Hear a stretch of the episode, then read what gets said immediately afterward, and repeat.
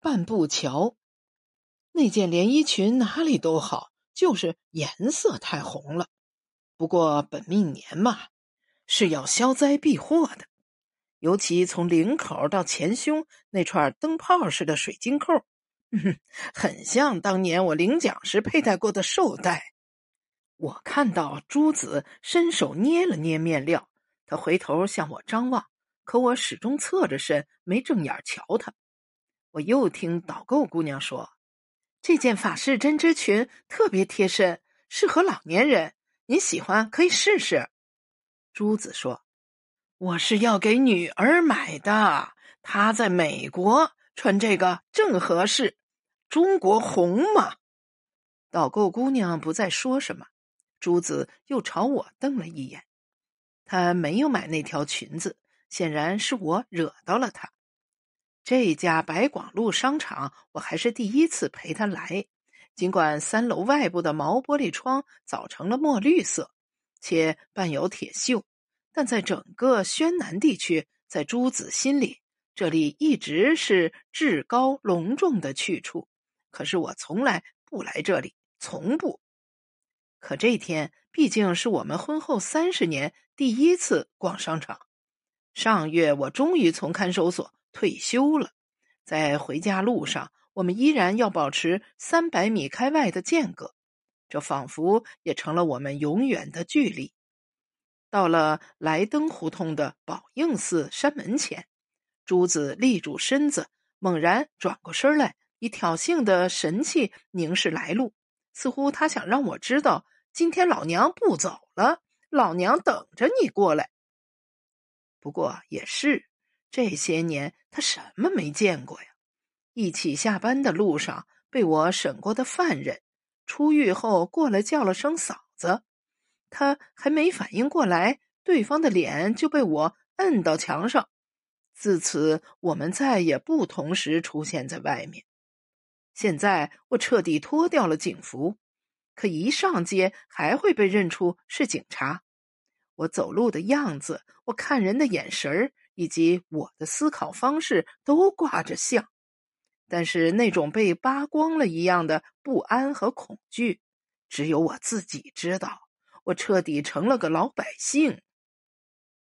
红日已经不见，巷子里光亮的老石板路渐渐变得黑郁。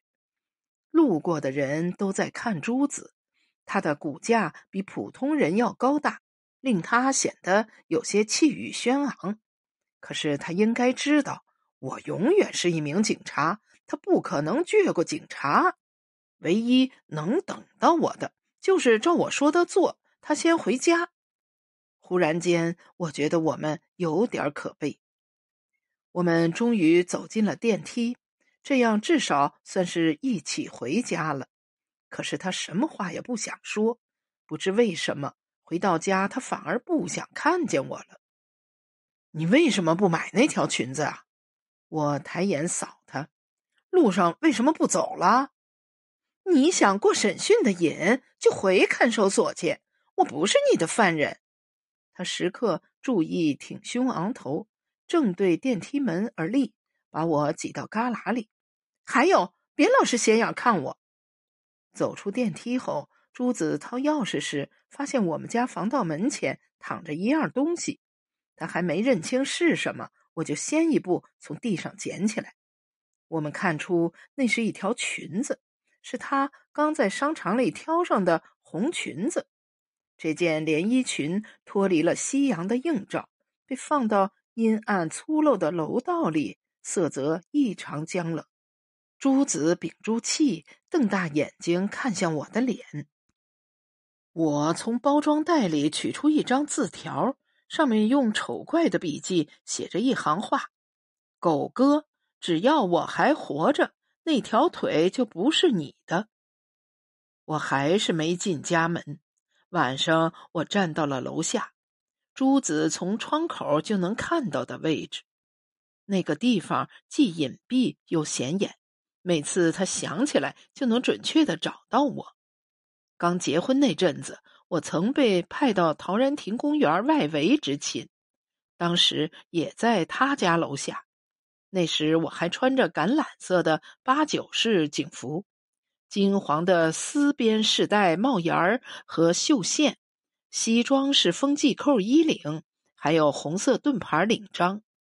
他说那件警服把我衬得格外挺拔，即便是从楼上看过去。我抽完了身上所有的烟，这习惯令我患上了严重的肺梗阻。咳嗽起来没完没了，有时候喘气都费劲，但是这毫不影响我的脑子在飞速运转。真正让我疲惫的是这个，我记忆力出奇的好，好到令我痛苦的地步。特别是在黑夜，那些记忆反而成了易燃物。我不用想就知道这裙子是谁送的。我正在等着这一天呢。他也在等这一天。之后，我特意去了一趟陶然亭公园，紫心路的西口矗立着第一监狱的看守所王八楼。当年我们在公园里抓造小孩的那片林子和厢房，如今已被扩建为酒店。那个被我审过的国字脸正在这里举办婚宴呢。整条自新路两边也停满了豪华轿车，很多还是加长版的，四四方方，像是装甲部队，全部把路堵死了。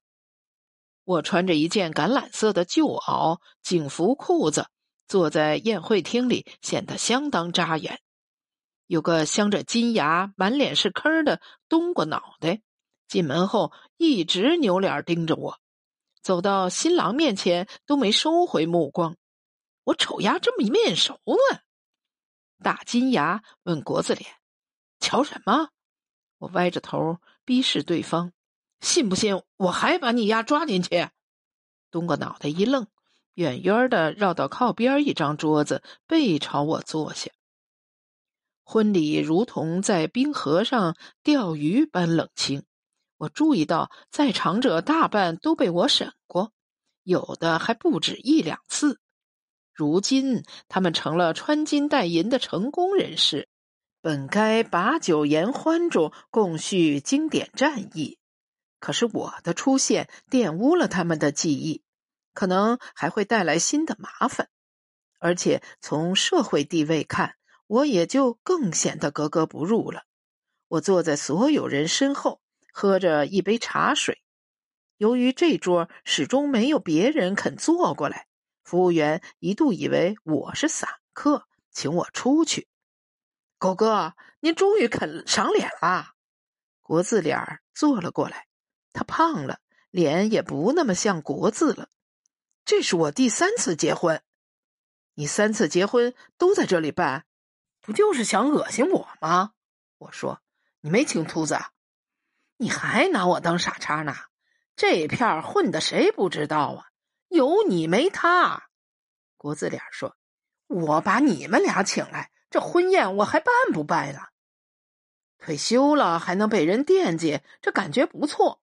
我喜欢看到你们，你们令我永远都忘不了我是一名警察。”我说：“狗哥，你俩的事儿过去这么多年了，不能当面说清楚吗？”国字脸说：“他每天就坐盆儿胡同口修车，这么多年你们一句话都没讲过。”我看到新娘子站在不远处，犹豫着要不要过来打招呼。对视的时候，她弯着眼睛冲我笑起来。当初你是怎么为他爸求情，又怎么开车去通县找那个小民兵？他应该知道啊。国字脸说：“知不知道的。”这笔账总归要记在我身上。我把头压低，国字脸以为我渴了，还要为我加水。我用手挡住杯口。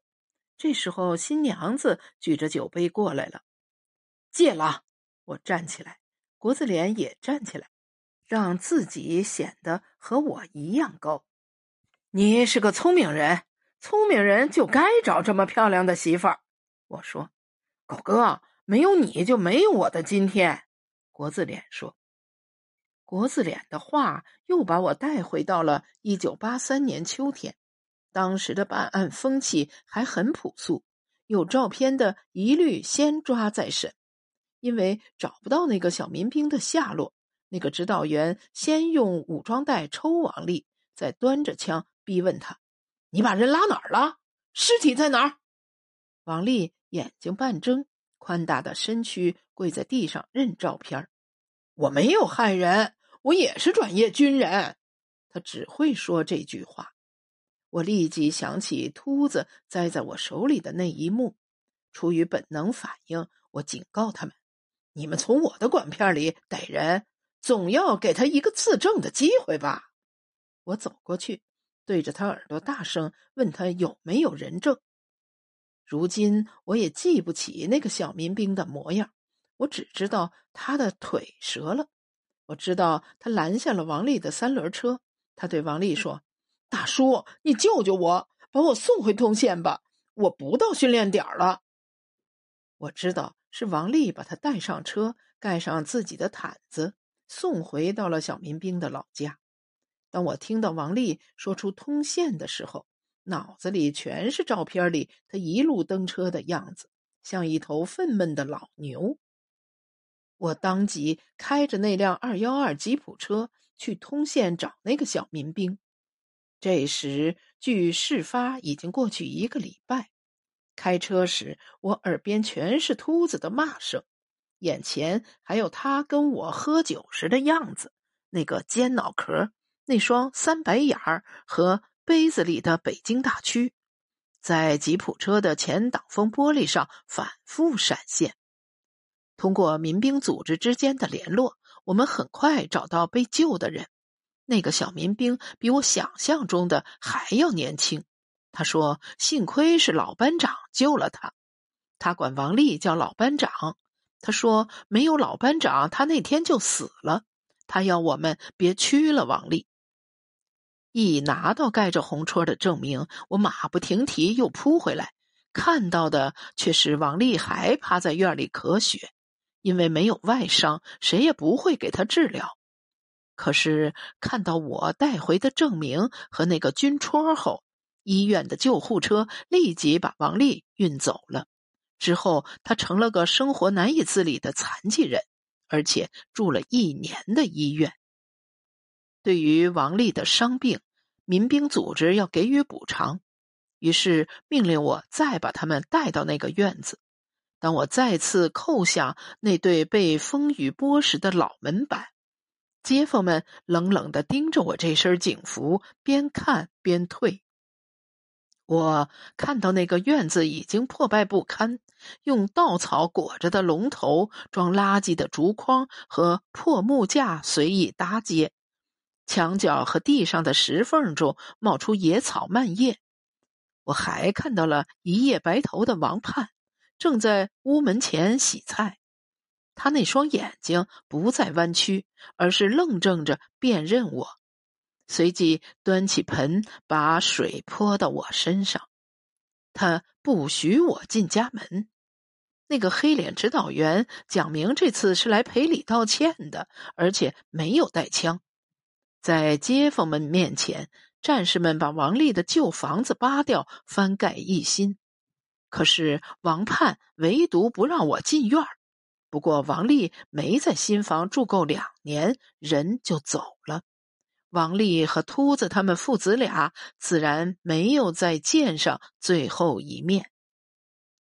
收到朱子的消息后，女儿安排好他那边的事，买了最近一班机票回国。一进家门，他就把那件红裙子穿上，竟然格外合身，而且她的身姿和朱子一样挺拔。黑亮的双眼总是坚定的看着失去警服的我，像在为我鼓气。女儿毕业那次聚餐，晚上被我跟踪。当年这可是我的拿手好戏。一个同学要把喝醉的他带进酒店时，我把那个杂种揍了一顿。为此，我还进了派出所。我们大吵一架后，他就被他妈弄出国了。今天我们没有再谈这些。但他决定穿着这件连衣裙去见秃子。朱子有一些担心，也有一些嫉妒。这可是他认识我以来我从没准许他做的事。路上，我让女儿最好不要过去，因为我每次走进盆儿胡同都会被水泼。那之后，我就被调到了半步桥的第一看守所，也就是俗称“王八楼”的地方做预审，再没回去过。女儿说：“连他都可以回来，我也没什么不能回的。”我们站在一街之隔的路边，看着对面的秃子坐在一棵枣树下面，坐在阳光亮得发白的盆儿胡同口。二十多年来，他每天都在这里修车。他的脑袋没有了尖角，脸上挂着两道黑印以及疤了一样的皱纹，嘴边也留起了小胡子。不过那双三白眼依然对周围翻着。他也依然穿着旧工服，得空就揉揉被我打穿的伤腿，和来修车的人闲聊几句。我和女儿在等红绿灯的时候，他的眼睛终于翻向了我们。短篇小说《大狗》选自《北京文学》二零二二年第四期，作者常小虎。作者简介：常小虎出版小说《收山》《秦腔》，作品发表于《收获》《上海文学》《北京文学》《山花》等刊物。曾获上海文学中篇小说奖、紫金人民文学之星小说奖等奖项。